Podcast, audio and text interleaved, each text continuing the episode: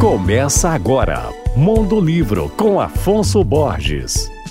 Olá, ouvintes da Alvorada FM, ouvintes leitores. O assunto de hoje é uma obra que explora a pouco conhecida história do surgimento e da evolução do livro na América. Para isso, ela toma como base a produção tipográfica das missões jesuítas do Paraguai. O livro é intitulado A Impressão nas Missões Jesuítas do Paraguai, dois pontos, século XVIII, e foi escrito pela jornalista e tradutora Fernanda Veríssimo, filha dos meus queridos Luiz Fernando Veríssimo e Lúcia. O resultado da tese de doutorado da autora, a obra revela que a história dos livros impressos pelos jesuítas nos anos 1700 indica coerções e tensões na formação do espaço e das letras americanas. Por meio de análise bibliográfica de inúmeras publicações da época, como manuais, dicionários e gramáticas, Fernanda faz um retrato de uma experiência política e religiosa que até hoje desperta curiosidade. A autora é graduada em jornalismo e comunicação social, tem mestrado em bibliografia e estudos textuais e doutorado em História Moderna e Contemporânea. Eu falei do seu livro, A Impressão nas Missões Jesuíticas do Paraguai, do século XVIII, um lançamento da editora EDUSP, a editora Universidade de São Paulo. Meu nome é Afonso Borges, Instagram, arroba Mondolivro, e você pode ouvir e baixar todos os podcasts que eu falo no site alvoradafm.com.br.